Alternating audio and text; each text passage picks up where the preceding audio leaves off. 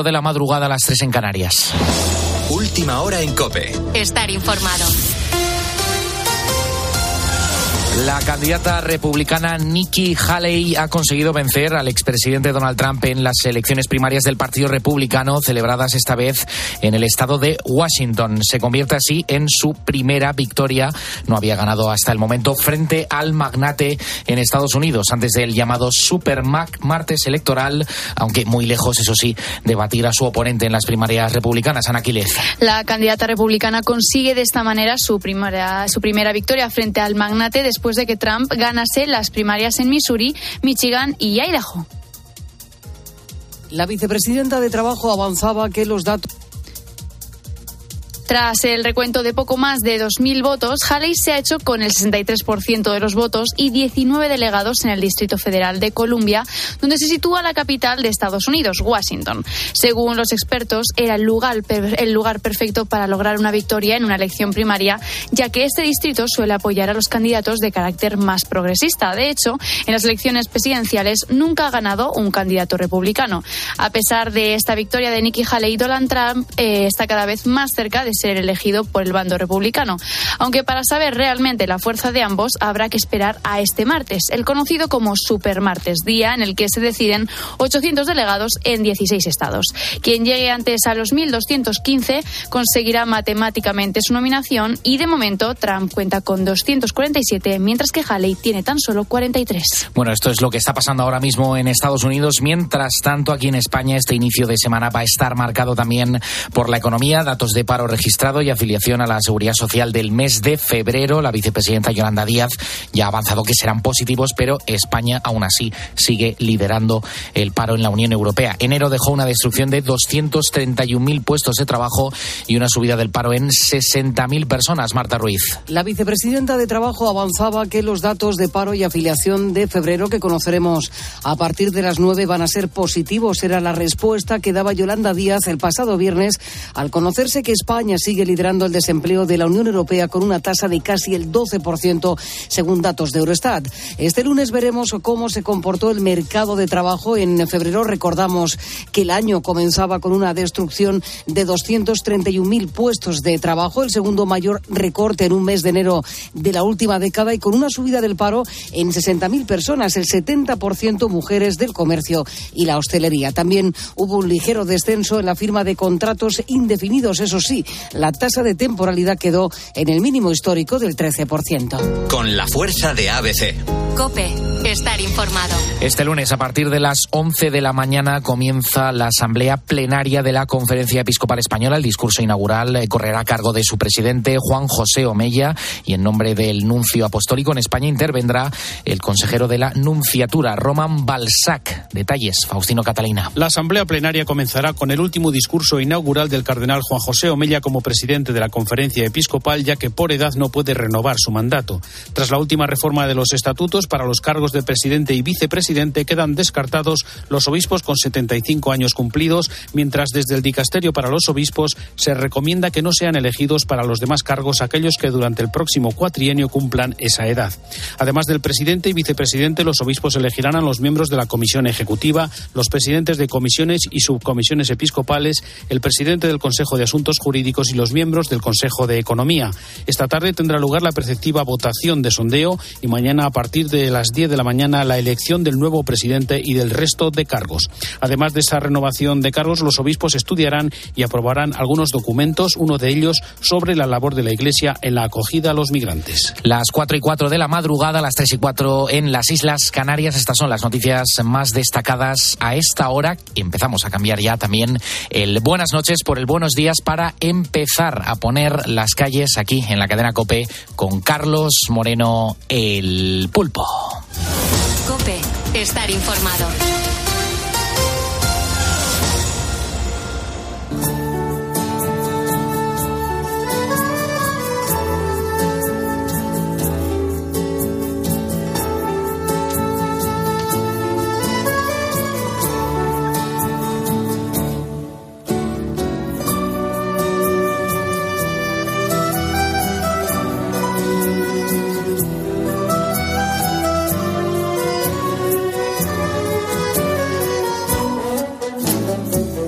Las 4 y 5 de la mañana, 3 y 5 de la mañana en las Islas Canarias. ¿Cómo estás? Muy buenos días. Comenzamos haciendo radio en directo en la cadena COPE. Tras Adolfo Arjona, aquí continuamos remando en la misma dirección. Gracias Juan Andrés Ruber por actualizarnos la información. Vaya fin de semana de frío, de nieve en Madrid. Eh, ha sido tremendo este fin de semana. Espero que estés bien y que no hayas cogido mucho frío, porque las temperaturas que hemos vivido, al menos en la capital durante ese fin de semana, han sido bastante bajas. Eh, hay que poner las calles. Tenemos que comenzar esta semana de radio para acompañarte y sobre todo para em, demostrarte que no somos los únicos que estamos aquí en los estudios de radio haciendo radio. Hay mucha gente que está trabajando, otros que están intentando dormir. Lo mejor de todo es que hay mucha gente en torno a la radio pegado para levantar todo un país, nuestra España. Hombre, no sé si es una eh, calle positiva lo que te voy a contar ahora. Eh, no sé si es una noticia curiosa. Lo que sí puedo decirte es que es una historia histórica. Eh, porque me llama muchísimo la atención que hoy nos fijemos que allá por el 28 de julio de 1914, pues lógicamente hay mucha gente que no habíamos nacido en esa fecha, pero mm, el que haya estudiado historia, pues sabrá que me estoy refiriendo a una fecha en la que sucedió algo mm, pues bastante lamentable, porque justo en esa fecha comenzaba pues el que yo considero uno de los conflictos más letales de la historia, la Primera Guerra Mundial. Hombre, la guerra se extendió por tierra, mar y aire. Y en los cuatro años que duró, pues murieron más de 16 millones de personas. Y claro, la literatura y el cine pues han mostrado muchos de los episodios de aquella barbarie, pero este fin de semana se ha podido ver en vivo gracias a la batalla que se ha recreado en un escenario muy especial, el Castillo de Belmonte, situado en Cuenca. Y claro, mm, se trata de la segunda edición de una recreación que permite a los visitantes viajar en el tiempo y comprobar cómo se vivió aquella triste guerra. El castillo se encuentra en lo alto del Cerro de San Cristóbal, a las afueras de Belmonte. El marqués de Villena fue, bueno, pues el que lo mandó construir allá por 1456 y ha sido declarado bien de interés cultural. Hernando Bárcenas eh, forma parte de la familia propietaria y es el responsable de la gestión del castillo era un noble de la época, fue el primer señor de la villa de Belmonte. Belmonte venía eh, entregada a su eh, familia por haber eh, contribuido en, la guerra contra España en Portugal, guerra que perdieron y tuvieron que venirse exiliados a España y en la península, bueno, entre otras cosas, le dieron el señorío de, de Belmonte. Aquí fue su bastión y aquí es donde mandó construir en 1456 su buque insignia, que era el castillo de Belmonte. Desde luego que no es un castillo cualquiera. Mm, de hecho, sus paredes tienen mucha historia. En 1707, durante la Guerra de Sucesión Española, acogieron a las tropas del candidato Borbón, que acabaría siendo Felipe V. La representación ha contado con más de 100 actores.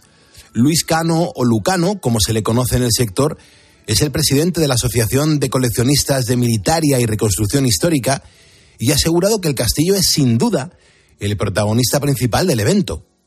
Y esto tiene un porqué. Durante la Primera Guerra Mundial se utilizaban los castillos a modo de hospitales y los servicios médicos fueron esenciales en aquella época los servicios médicos tuvieron que, avanzar muy rápidamente y buscar soluciones muy, muy a la desesperada para poder atender a tal cantidad de heridos. ¿no? Nunca habían tenido que, enfrentarse a eso, a, que llegasen muchísimos heridos y tuviesen que atenderlos con una rapidez importante. Es un poco eh, a grandes rasgos lo que, lo que vamos a encontrarnos, ¿no? que no es solamente una batalla, que hay muchísimas más cosas que ver y que hacer ese, este fin de semana. ¿no? Para recrear el campo de batalla han cavado unas trincheras en un bosque cercano al castillo y para simular los disparos y explosiones pues han utilizado diferentes técnicas. Por otro lado, la ropa que llevan los protagonistas ha estado cuidada al detalle, todo para trasladar al público a un escenario lo más realista posible. Así que ponedor, sitúate en este punto de la historia, el castillo de Belmonte, un castillo del siglo XV, situado en la provincia de Cuenca, que ha servido este fin de semana para recrear allí una escena de la Primera Guerra Mundial. Más de 100 actores se han metido en la piel de las tropas americanas, francesas, británicas, rusas y alemanas. Es una representación muy especial que ha permitido a todos los visitantes viajar en el tiempo y comprobar cómo se vivió aquella triste guerra. Carlos Moreno, El Pulpo. Poniendo las calles. Cope, estar informado. Y acompañado a través de la radio en directo, las 4 y 9, 3 y 9 en Canarias. Gracias por escuchar este medio, gracias por estar en la cadena Cope. Esto es un programa de radio positivo, aquí no hablamos de política. Y lo mejor de todo es que comenzamos la décima semana de este año 2024 ¿Y cómo lo vamos a hacer? Vean, muy buenos días. ¿Qué tal? Muy buenos días, Pulpo. Hasta las 5 de la mañana los ponedores, ¿qué les vamos a ofrecer? Bueno, vamos a hablar de una competición en la que los españoles pues también destacamos, porque siempre hemos presumido de que nuestra gastronomía es rica y variada y que en España tenemos a los mejores chefs del mundo y además los más innovadores. Pues todo esto se ha reflejado en las Olimpiadas de la cocina y no tenía ni idea de que se habían celebrado y parece ser que somos bastante buenos. En unos segundos escucharemos a una de las representantes de nuestro país en esta disciplina y además en esta hora pues nos visita Rosa Rosado que te va a hablar de una actividad pues que cada vez usamos menos y que los estudios dicen que es esencial para la memoria. Algo tan sencillo y cada vez más raro como es escribir a mano. Y es verdad, y, vamos deteriorando nuestra, nuestra escritura y, el problema es que nos está afectando a todo el mundo. A ver, Rosa Rosado, qué información nos cuenta y sobre todo cómo nos sorprende. En cuanto a las temperaturas, vean, vaya fin de semana de frío hemos tenido. ¿eh? De frío, eh, terminó nevando al final en Madrid. En principio no estaba previsto nada más que lluvia y demás, pero, pero al final cuajó ¿eh? un poquito. la temperatura era muy, muy baja. Eh, bueno, parece ser que la cosa sube un poquito, pero poco. ¿eh? Vamos a seguir estos primeros días de la semana al menos con bastante frío.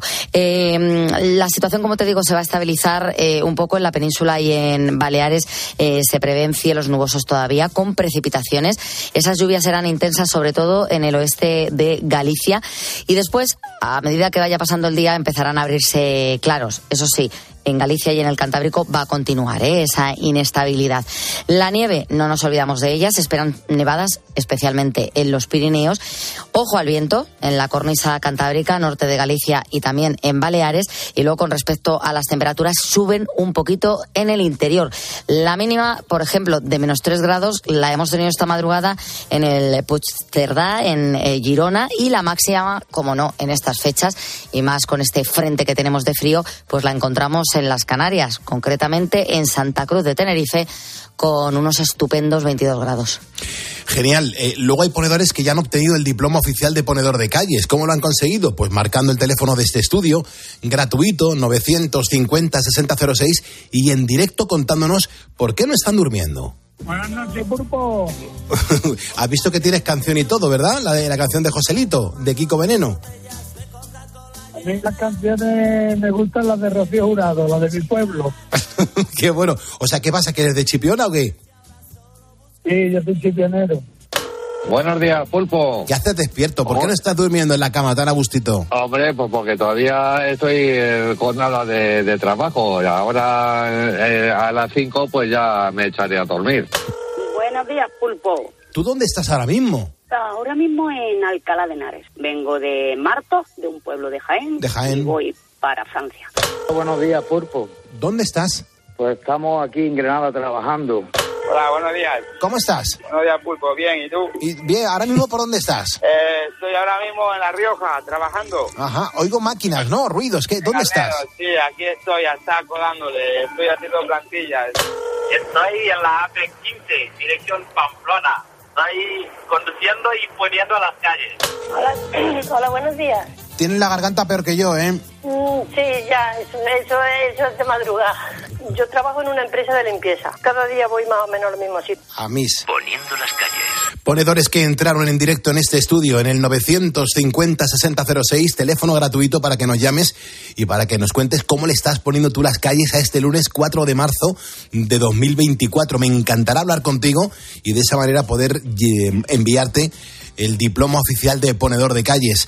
Eh, si me estás escuchando es porque eres eso, un ponedor y juntos vamos a por el lunes. Son ponedores los que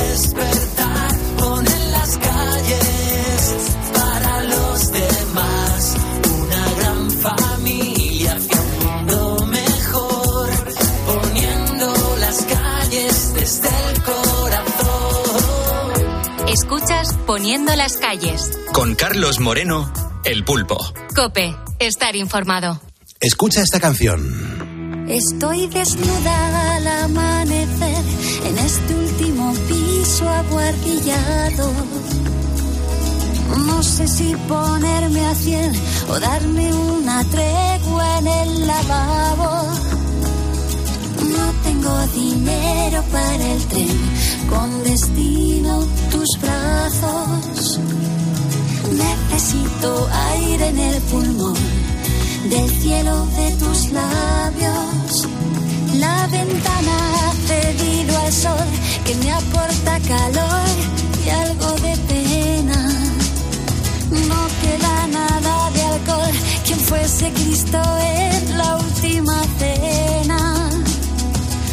Sé si mandarte una postal tatuada de ilusiones o imaginarme un carnaval con aires de tu nombre.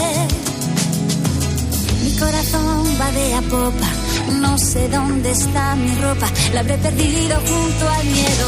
No me canso de quitarme el sombrero cuando llueve por mojarme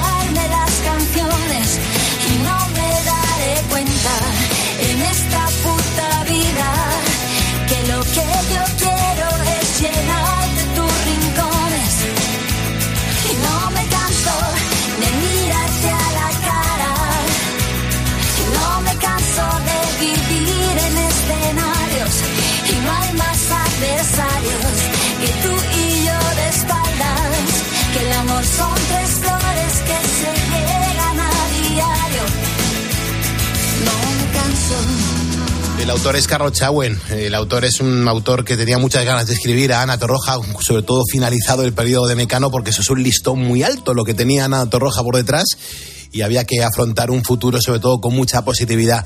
Eh, Vea, es verdad, y, y tú estarás conmigo que los lunes, nuestra madrugada de domingo a lunes, eh, ya nos empezamos a, a morder las uñas a partir del mediodía del propio domingo.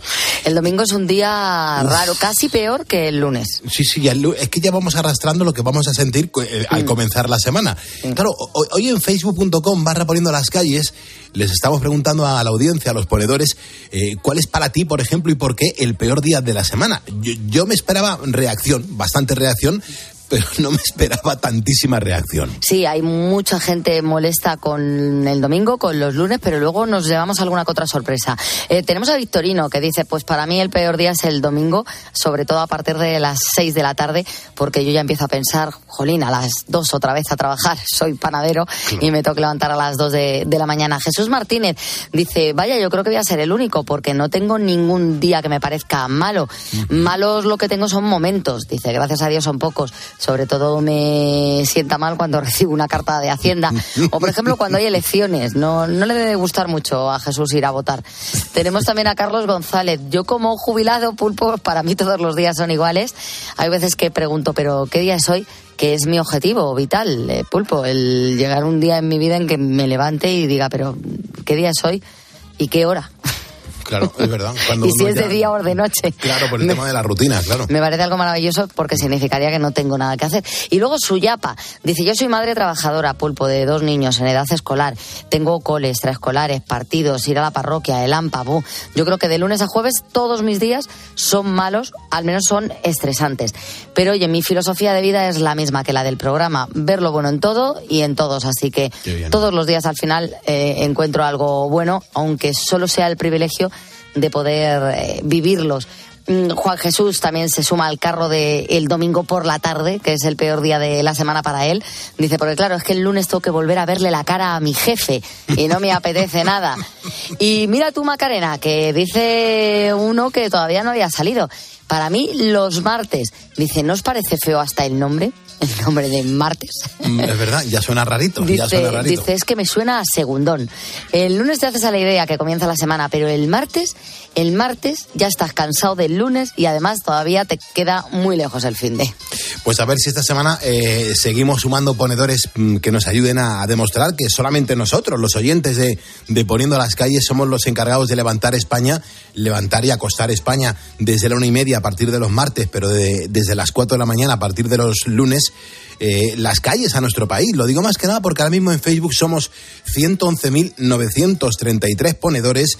En cuanto consigamos 67 personas, pasaríamos de cifra. Seríamos ya 112.000 seguidores en Facebook. Hacen falta 67 personas a ver si en toda esta semana los podemos conseguir y de esa manera celebrarlo y empezar a mencionar a la gente que nos vaya ayudando. Así que muchísimas gracias si te sumas a nuestra cuenta de Facebook. Yo mm, te leeré para darte las gracias y la bienvenida porque tu nombre me aparecerá por aquí, en esta pantalla de ordenador que tengo delante. Cristina Platero es la que está a los mandos del control de todos los oyentes que estáis diciendo, eh, Pulpo, que yo quiero hablar contigo. El teléfono del estudio es gratuito, 950-6006. Cuéntame cómo le estás poniendo las calles a este lunes y oye, si entras en directo ya sabes que te vamos a enviar el diploma oficial de ponedor de calles. Déjame que te presente a Sara Cámara.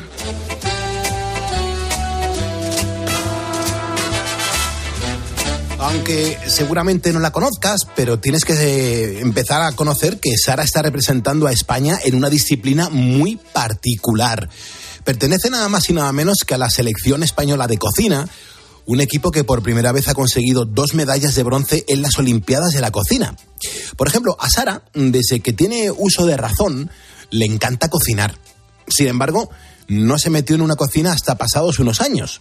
Y es que el miedo y la indecisión la llevaron a empezar una carrera que nada tenía que ver con los fogones. La carrera era educación escolar, perdón, educación social, pero cuando solo le quedaban las prácticas para licenciarse, decidió ponerse a estudiar su verdadera pasión, la cocina. Entonces, pues bueno, esa manera de evadirme del resto de cosas que no me gustaban era meterme dentro de, la cocina, o sea, fuera la cocina de mi madre o la cocina de mi abuela o, o cual fuera. Sara siempre se ha manejado como pez en el agua dentro de la cocina, de hecho ha llegado muy lejos, eso sí, con mucho esfuerzo, constancia y ambición. Es más, cuando estudiaba cocina nos pusieron un vídeo del campeonato Bocuse que es también un certamen a nivel mundial. Y bueno, uno de los compañeros dijo, no sé para qué nos ponen esto si ninguno vamos a llegar hasta ahí. Entonces, claro, yo siempre he sido una persona muy ambiciosa y desde que vi ese vídeo quería llegar a, vivir algo, parecido. Y, al final, pues, pues ha llegado, ha llegado y de qué manera. Nuestra cocinera es la jefa de cocina de Casa Pacheco y también es miembro de la selección española de cocina. Ella identifica la cocina con el arte y su fuente de inspiración son las emociones aparte de ser arte, eh, es vocacional y es pasional. ¿En qué me inspiro? En emociones, en intentar estar eh, equilibrada mental y físicamente y leyendo mucho, eh, escuchando mucho, estar siempre activa y, no, no caer en la, en la tranquilidad o la desidia que, que nos a veces quedamos con el ritmo de vida, la monotonía. Sara consiguió hace unos meses una medalla de plata en el Campeonato Nacional de Cocina y Repostería y tampoco le ha ido nada mal en las Olimpiadas que se han celebrado en Alemania. Reconoce que se ha encontrado, nunca mejor dicho, en su salsa.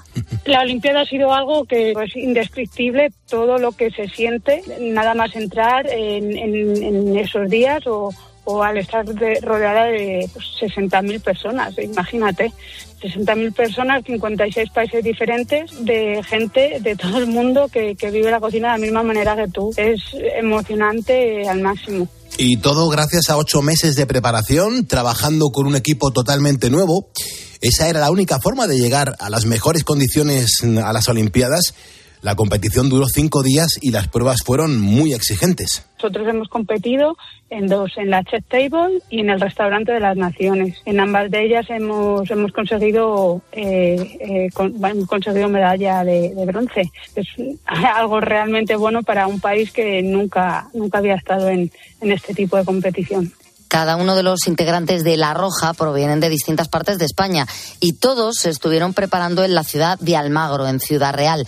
Para que te hagas una idea, el trabajo en equipo tenía que funcionar con la precisión de un reloj. Nos hemos destinado los primeros a definir el menú o las dos pruebas que íbamos a realizar. Una de las dos pruebas era cocina más en miniatura eh, para 12 personas. O sea, mm, eh, cocina más en miniatura, más artística, con unas dimensiones específicas, un pesaje específico y unas elaboraciones específicas es que Sara y su equipo intervinieron en dos pruebas. En la primera tenían que preparar un aperitivo con dos tipos de mantequilla. La prueba de la chest table, España nunca la había realizado, entonces le teníamos un poquito de miedo que hemos roto totalmente. Había que realizar el primer pase, que eran dos tipos de mantequilla, y nosotros hemos realizado una mantequilla de, jamón con, con grasa de jamón ibérico y otra de, de azafrán. Dos productos muy reconocibles en la gastronomía española. Mm. La segunda fase era algo más complicada. Tenían que confeccionar un menú para 110 personas en 5 horas cuatro petit que son pequeñas miniaturas, pequeños bocados, pero muy, muy artísticos, muy bonitos visualmente y que tenían que tener un sabor muy potente. Y después de esto vendría la bandeja, que ahí se presenta el pescado con sus guarniciones, en línea Bocuse una línea muy afrancesada, muy clásica. Y por último presentábamos la carne, postres y petit lo cierto es que la gastronomía española cuenta con un gran reconocimiento internacional.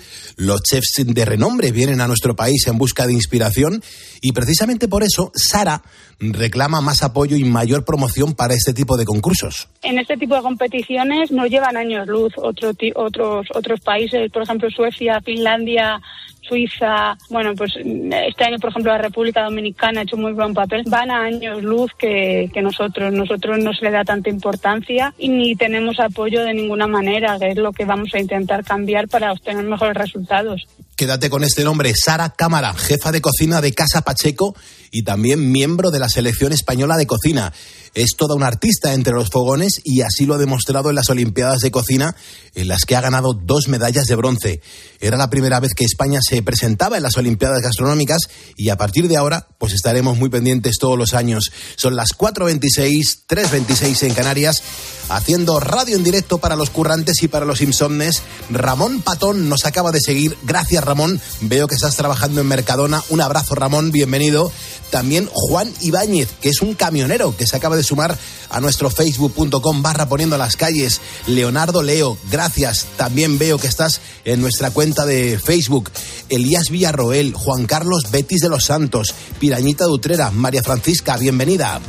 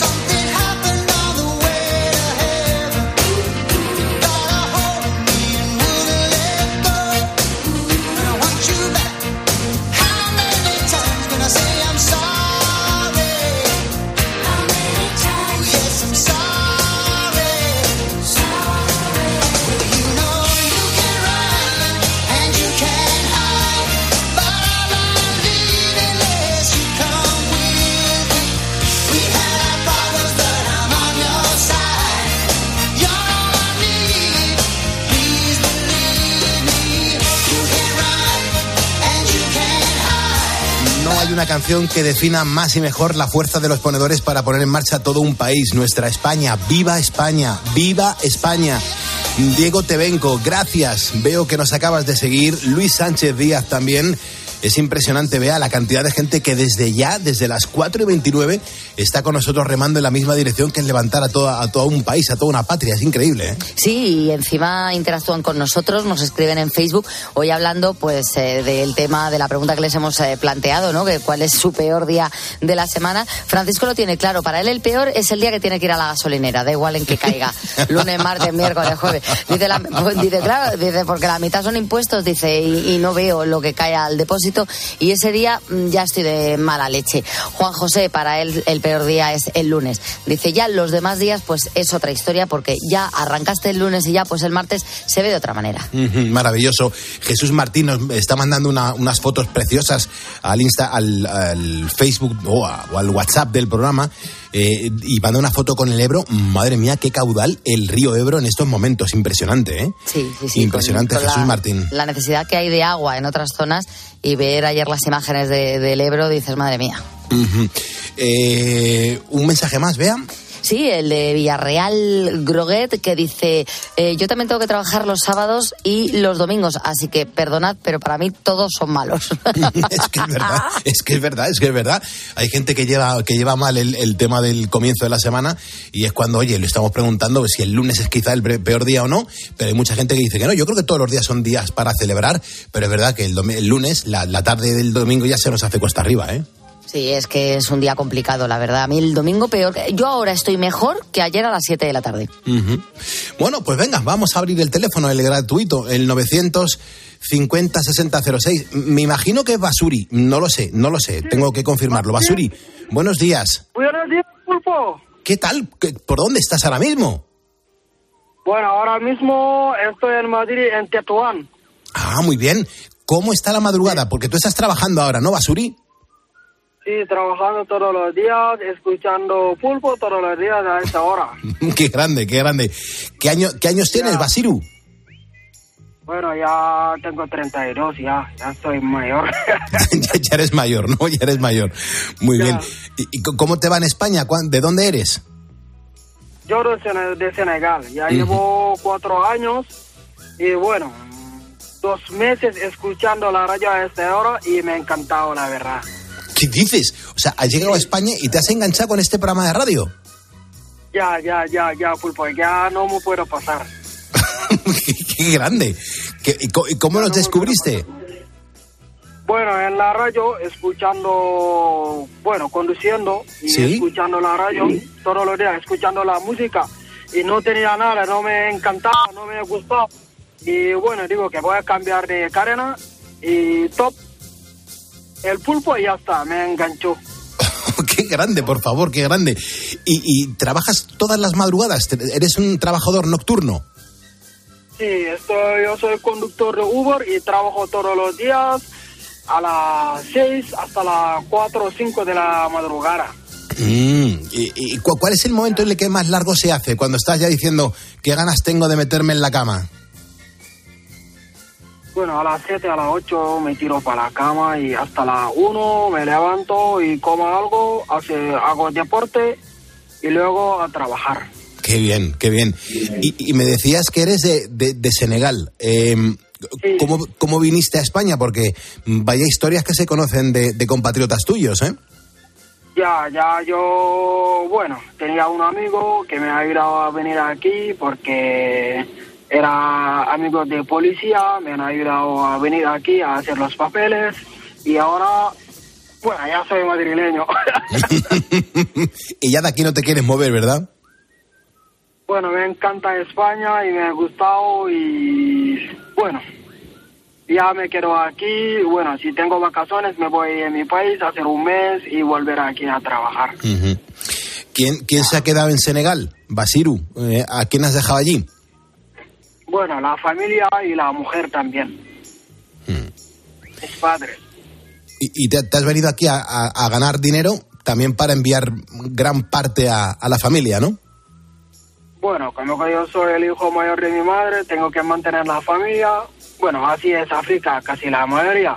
Ya. Tenemos que mantener la familia y ayudar a la familia.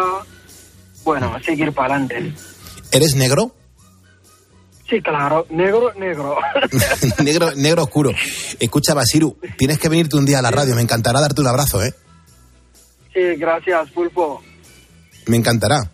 Eh, estas historias de, sacrificio, de, abandono de familia, esperemos que sea un abandono temporal para poder reencontrarte con ellos, os, hace grandes. Yo, de verdad, que mm, os admiro un montón. Y encima que has tenido que sufrir algún mm, comentario racista en, en España. No, yo la verdad que estas cosas nunca me han pasado, ojalá que no me pasara. Bien. Pero lo que dicen la gente no me, no me ha pasado todavía, no he sufrido de estas cosas y nada más. Estoy bien, trabajando y tengo un amigo que se llama Miguel, que es mi padre español. Me llama mi hijo, yo también le, le llamo mi padre. Es mi padre una buena persona. Muy bien, Basiu. Nos vamos a quedar con tu número de teléfono y de vez en cuando te vamos a ir llamando para ver cómo te van las cosas y avisarte un día para que te vengas al estudio a, desayunar con nosotros si te apetece, ¿vale? Vale, venga, pulpo. Que te vaya muy bien. Te vamos a mandar el diploma. Cuídate mucho, ¿eh? Cuídate mucho. Vale. Gracias. Hasta luego, hermano. Muchas gracias. 4.35 de la mañana, las 3.35 de la mañana en las Islas Canarias. Hombre, mm, Basiru está trabajando en este momento, es un conductor de Uber que está en Madrid, pero hay un montón de gente que está trabajando pues en fábricas, eh, hay mucha gente que está elaborando el pan, mucha gente que está conduciendo, mucha gente que está en una garita, mucha gente que está trabajando a lo mejor en, una empresa eh, de reciclado, hay mucha gente que está trabajando otros estáis volviendo a casa o hay muchos también que están estudiando. Bueno, pues sea cual sea tu situación, yo quiero hablarte del kit de los ponedores, porque si eres oyente habitual, me habrás escuchado en muchas ocasiones contarte los efectos tan positivos que ha tenido en mí y por eso los quiero compartir contigo. Mira, esta, esta una caja que está compuesta por dos productos son las cápsulas de ahora día. Eh, con ellas, bueno, pues te van a aportar un montón de energía para afrontar la jornada y después las de ahora noche con las que vas a disfrutar de un sueño reparador.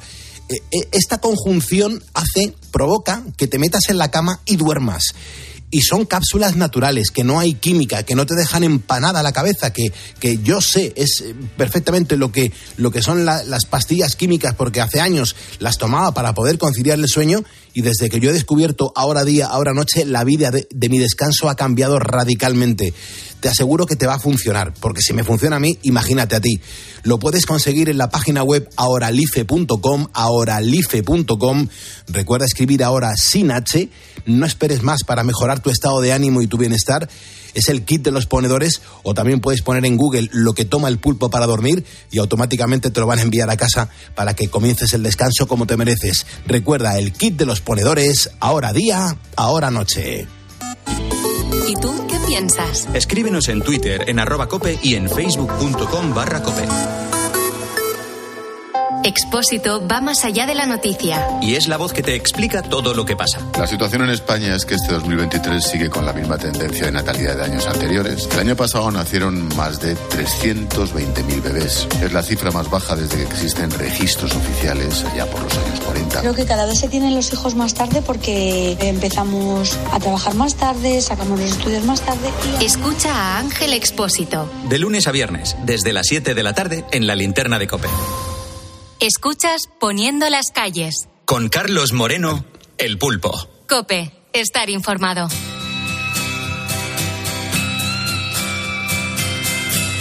Y a Margarita, dice que está pasando por un dolor de muelas, pero nos está escuchando. ¡Ánimo! Que nadie que me fallaste.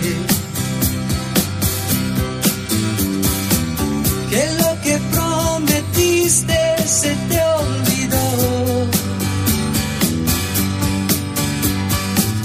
Sabes a ciencia cierta que me engañaste. Aunque nadie te amaba igual que yo. Lleno estoy de razones para despreciarte. Y sin embargo quiero que seas feliz. Dos mensajes en Calderón sobre cuál es el día más chungo para nuestra audiencia? Bueno, pues Rafael Ruiz dice, para mí el peor día es saber qué día es hoy porque soy jubilado. O Raúl, el día uno, que me llegan todas las facturas y no cobro hasta días después. Es un mundo difícil. Y seguimos en Cope, bailando, cantando y escribiendo a mano. Ahora te cuento la historia.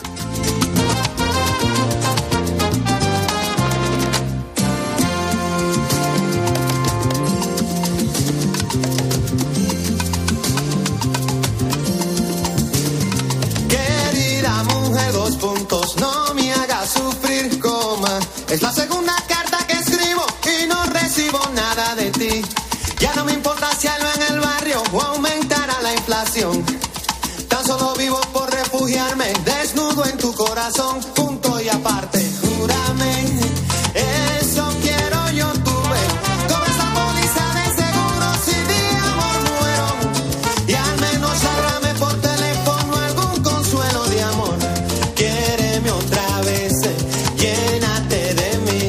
que estemos haciendo un tutorial de cómo escribir, de cómo comenzar a escribir o de cómo aprender a escribir. Es que hace poco se publicó un estudio según el cual escribir a mano pues mejora la memoria y también la capacidad de aprendizaje. Es verdad que no es la primera vez que nos hablan de los beneficios de algo que sin duda se está perdiendo, que es precisamente eso, escribir a mano. Y lo mejor que podemos hacer a esta hora en la madrugada de Cope, en poniendo las calles, es hablar con Rosa Rosado porque ella escribe muy bien a mano a pesar de esas uñas tan, bueno, iba a decir tan, bueno, las uñas esas uñas que Dios te ha dado. Buenas noches, ponedores. Hola, Pulpo. Pensaba que ibas a decir, pues venga, vamos a empezar haciendo un dictado. Cogen papel y boli. Venga. Hola, buenas noches. No, pero es verdad, que es un manual de cómo escribir esta canción. Sí, sí, está genial. Sí, sí, sí, sí. Y encima te gusta mucho Juan Luis Guerra. A mí me gusta Juan Luis Guerra. ¿Y a quién no le gusta Juan Luis Guerra, Pulpo? ¿Y qué pasa? ¿Que tú no estás conmigo en eso de que estamos perdiendo el tema de la escritura? Yo escribo menos de lo que me gustaría. Ah. Yo escribo la lista de la compra, apunto cosas en el cuadernillo de trabajo, ideas y, y, poco más. Y poco más, y poco más. Y aquí en la radio además nos pasamos el día delante del ordenador. Exacto. Y como nosotros mucha gente, y seguro que muchos ponedores estáis pensando ahora, ¿cuál fue la última vez que escribí yo algo en papel? Pues es que nos cuesta recordarlo porque escribimos poco, como nos cuentan por aquí. Pues si te soy sincera, lo único que escribo a mano es la lista de la compra. También, si tengo algún achaque, pues lo voy anotando para cuando vaya al médico contárselo, porque luego se me olvida. Pues yo lo que sigo escribiendo a mano son recetas de cocina. Pues yo es que ya por no escribir no escribo ni por WhatsApp. Yo lo poco que escribo lo suelo escribir en mayúscula, porque en minúscula no se me entiende mucho. Bueno, mi letra es desastrosa. Todas las vocales son iguales incluso se mezclan con las consonantes. Yo escribo todos los días la lista de la compra para ir al supermercado. Leche desnatada, dos. Yogur 0%. Chorizo, lomo, etcétera.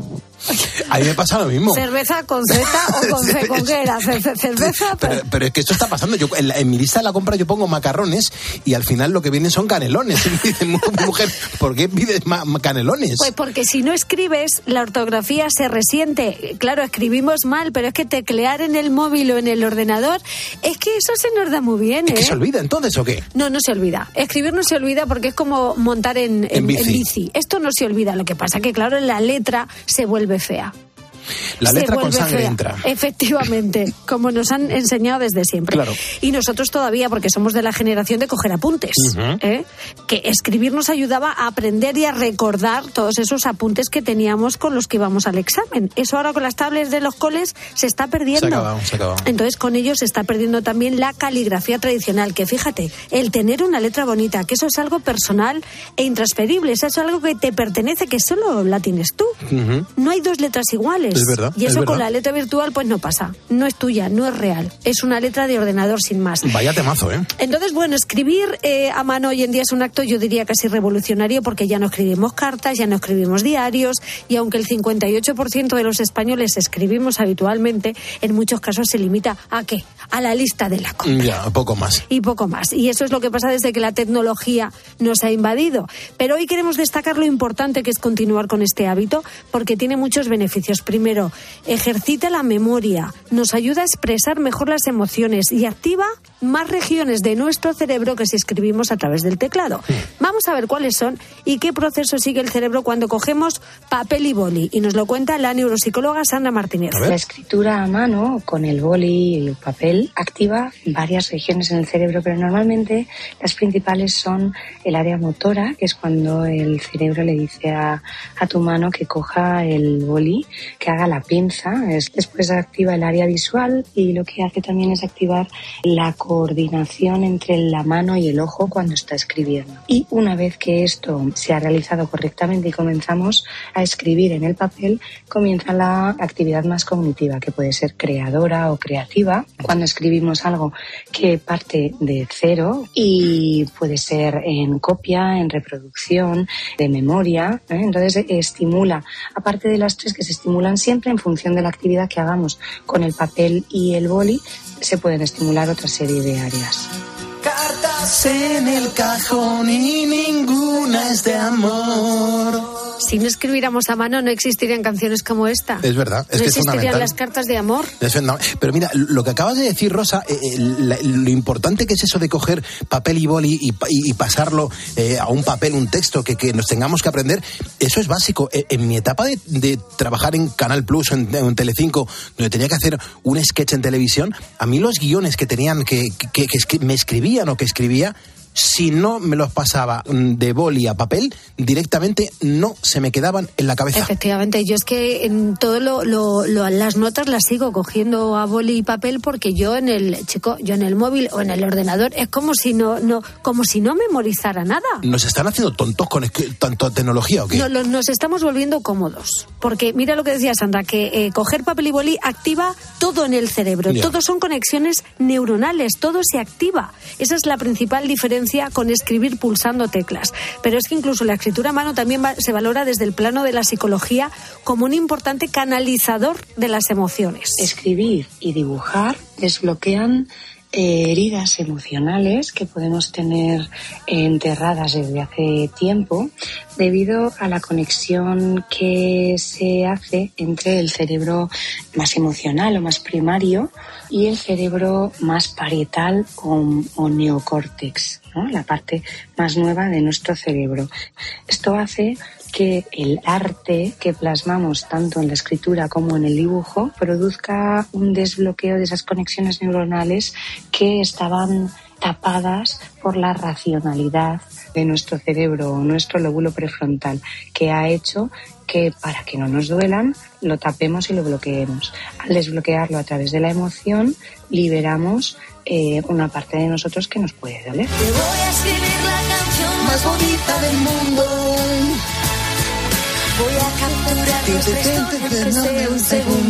Hablamos de emociones porque fíjate, si tú estás bloqueado emocionalmente, escribir a mano nos ayuda a ordenar las ideas, a ordenar los sentimientos y nos ayuda a tomar conciencia del problema que, que, que, que nos está costando decidir hasta ese punto nos viene bien coger papel y boli.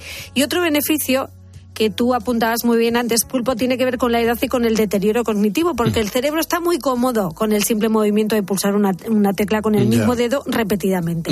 Eso no es estimulante para él, pero escribir a mano es otra cosa. Ahí le estamos dando caña al cerebro y eso a la larga nos beneficia. Qué bien. Cuando escribimos a mano, aparte de todas las áreas que se han comentado que se estimulan, que son la corteza motora, el área visual, y a nivel cognitivo eh, el resto del cerebro, estamos estimulando muchas veces memoria cuando mandamos a estas personas mayores que pueden padecer una demencia o un principio de demencia o Alzheimer, les estamos haciendo recordar ese recuerdo, esa activación de las zonas o áreas relacionadas con la memoria, mm. hacen que se produzca una especie de entrenamiento cognitivo que previene de un deterioro mayor es como una píldora de medicación que le damos al cerebro. Entonces, siempre que escribamos, estamos ayudando a nuestro cerebro a no envejecer. Esta es la última carta que voy a escribirte. Desapareceré y podrás ser libre. Pues sí, no somos libres con la tecnología, desde luego que no. Y fíjate, si los adultos no cogemos un papel y un boli, imagínate los pequeños que son nativos digitales. Es impresionante. Y además estamos en un momento bastante confuso en el ámbito educativo entre partidarios y detractores de la escritura digital, porque fíjate, en Finlandia, que es uno de los países con mejores resultados de los informes PISA de la OCDE, anunció que iba a suprimir la escritura manual de las aulas. Allí todo el mundo, pantallas y teclados. Y en el pueblo opuesto tenemos a Suecia, que también es un país modelo y con resultados del informe PISA. ¿Qué pasa? Que la digitalización de las aulas, eh, ellos han apostado firmemente por el bolígrafo y pasar precisamente de digitalizar todo lo que están haciendo precisamente en Finlandia. Mm. Entonces, esto es un lío. ¿Qué hacemos? Pues es que últimamente las investigaciones desaconsejan apostar exclusivamente por la educación digital porque la escritura manual, como estamos viendo, tiene mm. muchas ventajas para la memoria y para el aprendizaje. Y yo creo que en esto es que no cuenta con los profesores. Hombre, ahí se están dando cuenta a lo mejor que es que o vamos muy rápido o que han ido demasiado rápido y lo que estamos haciendo es que no estamos yendo en una buena dirección. No, no, no, hay que, echar reaccionando el, bien. ¿eh? Hay que echar el freno un poquito porque, por ejemplo, vamos a escuchar a los profes. Eh, este es Carlos Javier González Serrano, él es profe de filosofía, de psicología y además es orientador de bachillerato y lo tiene claro. A ver, Yo cuando entro a clase, por ejemplo, en edades tan tempranas como en segundo de la ESO, que tienen 12, 13 años, cuando el profe de valores entra, saben que vamos a tratar sobre un tema, la verdad, el amor, la amistad, la belleza, la justicia, lo que sea, discutimos sobre eso. Yo les hago una breve presentación, después discutimos en grupos sobre todos esos asuntos y al final de la clase lo que hago es invitarles a escribir.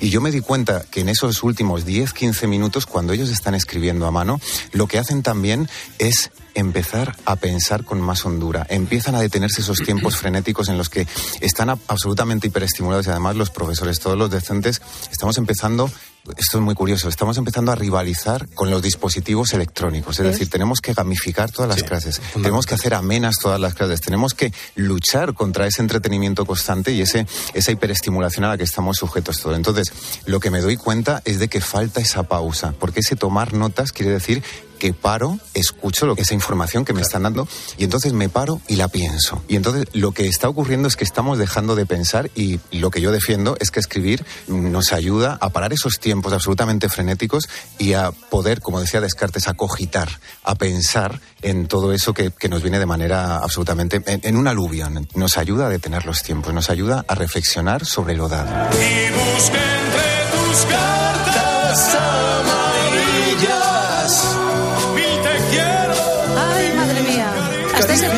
Escribir nos ayuda a pensar nos ayuda a tener una caligrafía bonita, porque hay, hay, algo muy importante y es que un niño que no escriba bien, que tenga mala letra, va a ser un mal estudiante. Desde luego. Es que tener mala letra no es solo que, que los demás no entiendan lo que has escrito, es que suele estar relacionado con el mal resultado escolar y esta es una razón muy poderosa para escribir a mano. Y el orden. Está ocurriendo una cosa absolutamente paradigmática y es que los chavales están dejando de entender no ya su propia letra y no es que su letra sea ilegible, sino que no entienden la letra manuscrita en ningún sentido, porque están acostumbrados a los signos, a los signos escritos a máquina. Y por supuesto, cuando tengo que escribir un artículo para un periódico para, eh, o un libro, también escribo a máquina, evidentemente, pero la máquina lo que tiene es que no mancha. Se puede borrar el error. Y lo que estamos olvidando es que en la vida también hay errores, también cometemos hierros. Y, y claro, cuando asemejamos el campo digital al campo de la vida, no podemos hacer esa analogía, porque en la vida nos equivocamos. Cuando estamos escribiendo a mano, tenemos que tachar. De hecho, yo a mis, a mis estudiantes no les dejo utilizar el Tipex. Esto de profe, ¿puedo utilizar el, Tipex? ¿Puedo pedir el Tipex? Le digo, no, borra, tacha. Y a partir de ahí te das cuenta de que ese borrón era algo que tú querías poner y de repente se convirtió en, otro, en otra cosa. Tenemos que aprender también a que la vida se da en esos claroscuros de el error y después viene quizá la decisión acertada. Tus cartas son un vino que me fíjate, los tachones son las pruebas de nuestros errores. Y esto tenemos que hacérselo ver a los niños porque realmente están acostumbrados a borrar de un plumazo con. A borrar directamente todo, a borrarlo y ya está. Efectivamente, todos nos quejamos de tener mala letra y hemos perdido capacidad de atención. Si es que ya lo pensamos, vamos a Google que nos lo da todo hecho. Y, y, escribir a mano en este tiempo en el que vivimos de estrés y de prisas nos ayuda a recuperar la calma, la concentración, nos ayuda a pensar, Claro, es algo que cuesta entenderlo si eres un nativo digital. Por eso, para este profe de filosofía, escribir a mano hoy en día es un acto revolucionario y de conquista de libertad personal. Evidentemente, todos los, artilugios digitales y, las máquinas nos dan una comodidad sin precedentes. Eh, podemos trabajar con más facilidad, nos ahorra tiempo, pero el problema está en la normalización de todo esto.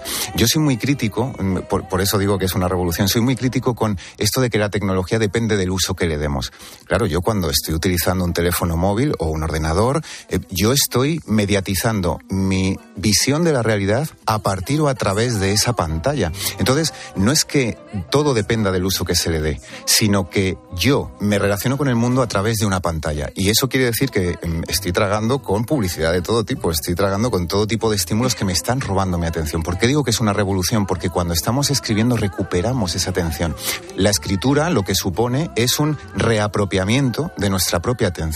Cuando estamos escribiendo conectamos nuestra mente nuestro cerebro con nuestra mano. Y esto me lo dicen mis, mis colegas de, de educación infantil, cada vez hay más problemas de psicomotricidad.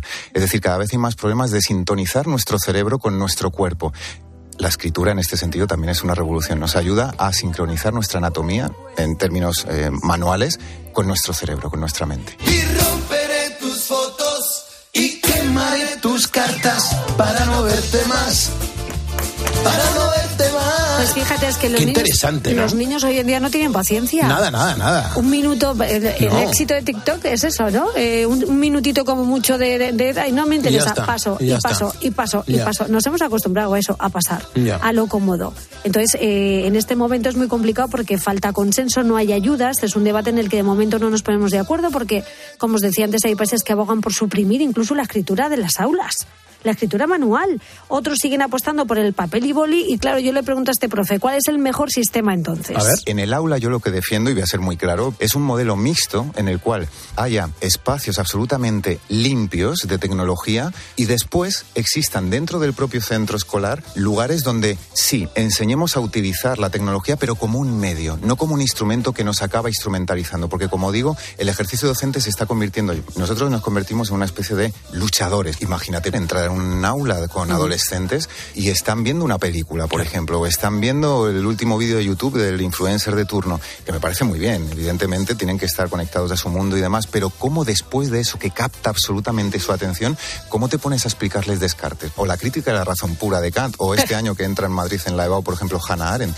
Creo que frente a esta mm, cultura de la hiperestimulación está en recuperar el valor del conocimiento. Ellos no pueden ser independientes de esos estímulos si no tienen información en su cabeza con la que lidiar, con la que, no, no me gusta el verbo luchar, pero sí con la que oponerse a tanto estímulo que tienen alrededor. Entonces el conocimiento les da el material suficiente como para decir, ojo, ¿qué estoy aceptando adogmáticamente? Y yo creo que la escritura en este sentido es un ejercicio absolutamente valioso. Hay que ayudarles, ¿eh? Está claro que hay que ayudarles, ¿eh? Hay que, hay que orientarles. Luego, aparte, hay otra cosa, el llamado analfabetismo funcional, que esto nos debería preocupar, que esto es que nos estamos arriesgando a que las nuevas generaciones no quieran escribir, no quieran leer y no quieran pensar porque se les da todo hecho. Es lo que decía este profe. Claro. Es un gran problema que tenemos hoy en día. No, no hay comprensión. Tú estás leyendo un texto y los, los chavales no saben lo que están leyendo. No, no, no lo entienden. Es que eso es un problema y escribir a mano cada palabra estimula en mayor grado la comprensión de cada palabra. Ese es uno de sus valores. Así que, bueno, queridos ponedores, tenemos que conectar el pensamiento con el acto físico de la escritura.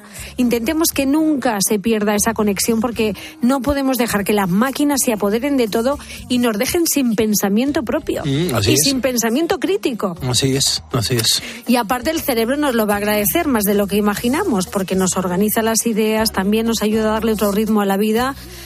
Y, y bueno, que esto es como montar en bici, es lo que te decía, que esto nunca se olvida, ¿eh?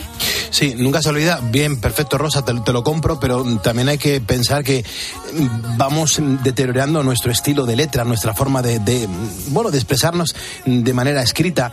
Cuando tú escribes una frase, muchas veces, joder, a mí me da vergüenza, muchas veces mm, tengo que tachar o, o cambiar Sí, de hoja perfectamente porque, porque no ha quedado bien la letra, porque la voy deteriorando. No, no tengo la fluidez de hace un montón de Sí, años. pero porque ya no escribimos casi nada, así es que todo lo dejamos a las a las maquinitas. Te voy a escribir una carta un día, a ver si... Te voy a escribir una carta. Te voy a escribir una carta, como decía Manolo Escobar. Es la carta, tu carta. Tu carta. ¿Eh? Pues fíjate, es, es artesanía pura. La escritura eh, no se puede perder porque efectivamente hay algo, hay algo hermoso en dibujar letras y si ayudamos a tomar conciencia en este sentido a los ponedores, por poco que sea, yo creo que esto ha merecido la pena este ratito. Desde luego que sí.